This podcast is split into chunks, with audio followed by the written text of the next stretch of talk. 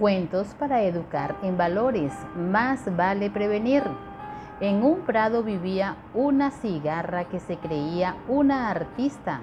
Pasó el verano entero dedicándose a cantar, sin ocuparse de hacer provisiones para el invierno.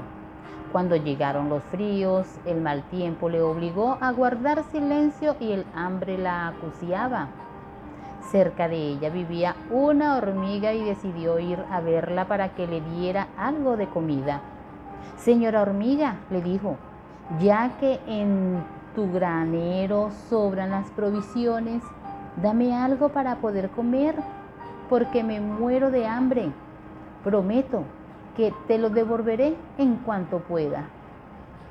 Ocultando las llaves del granero, la hormiga le respondió con gesto brusco y huraño.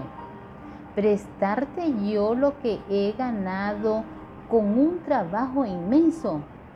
Dime, holgazana, lo que has hecho durante el verano, mientras yo acarreaba con gran trabajo las provisiones para mi granero. Cantar, me dedicaba a cantar para alegrar el bosque bueno, respondió la hormiga, pues ahora baila si puedes, mientras yo como. Y la despidió con cajas destempladas.